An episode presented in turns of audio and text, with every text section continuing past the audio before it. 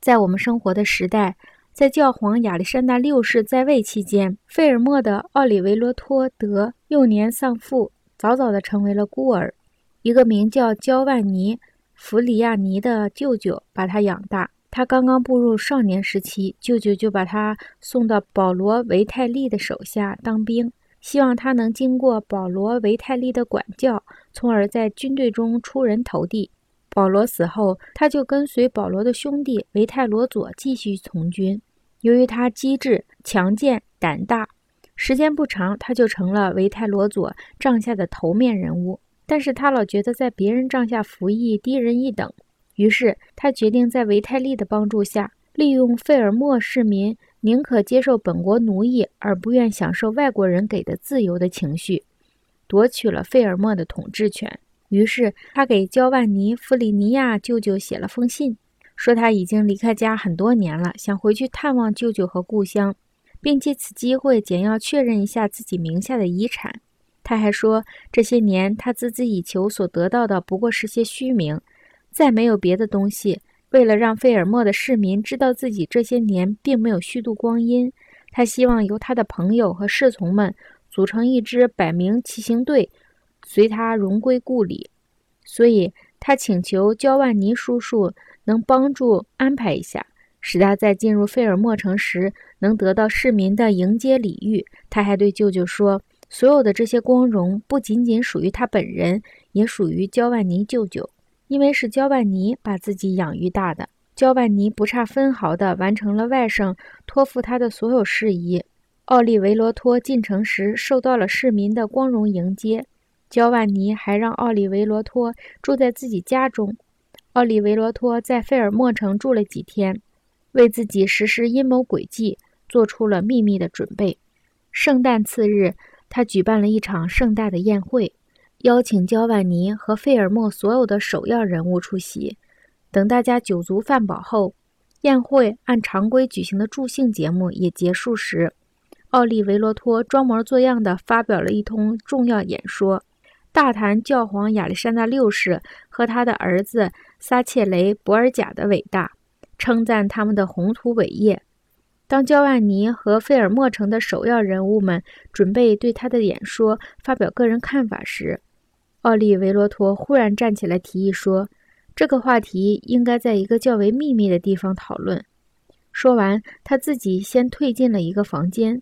随即焦万尼和其他人也跟了进去。但是，当这些人屁股还没有坐稳，奥利维罗托的士兵们就从隐秘处冲了出来。当场杀死包括焦万尼在内的所有人。杀戮结束后，奥利维罗托骑在马上，在城市里招摇过市，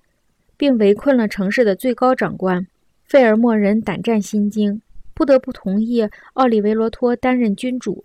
奥利维罗托把那些对自己的统治不满，并且有可能损害到他利益的人一个不留，通通杀掉。同时，他还颁布新的民事和军事法令，以巩固自己的地位。这种恶行使他在夺取城市统治权的那年，不仅在费尔莫这个城市安全无忧，而且使周边国家都对他发怵。不过，正如前面已经提过的，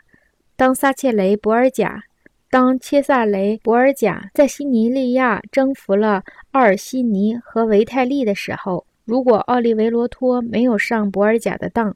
博尔贾想消灭他，就会像消灭阿加托克雷一样困难。不过，奥利维罗托杀死舅舅一年之后，他也被绞死了。同他一起被绞死的还有维泰罗佐。维泰罗佐是奥利维罗托在勇猛和邪恶品性方面的领路人。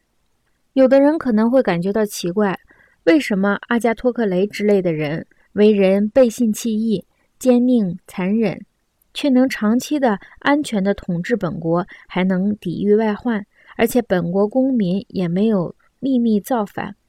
而另外的一些人同样利用残暴为手段，别说在胜负难料的战争时期无从把握国家统治权，就连和平时期都保不住国家。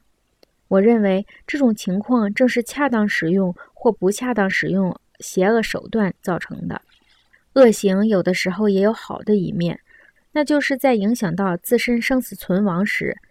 但卑鄙手段要一次性完工，日后除非有利于臣民，否则绝不可再次使用。而不恰当的使用恶行，指的是那些一开始很少有暴行，但随着时日增长，残酷恶劣的行为却越来越多。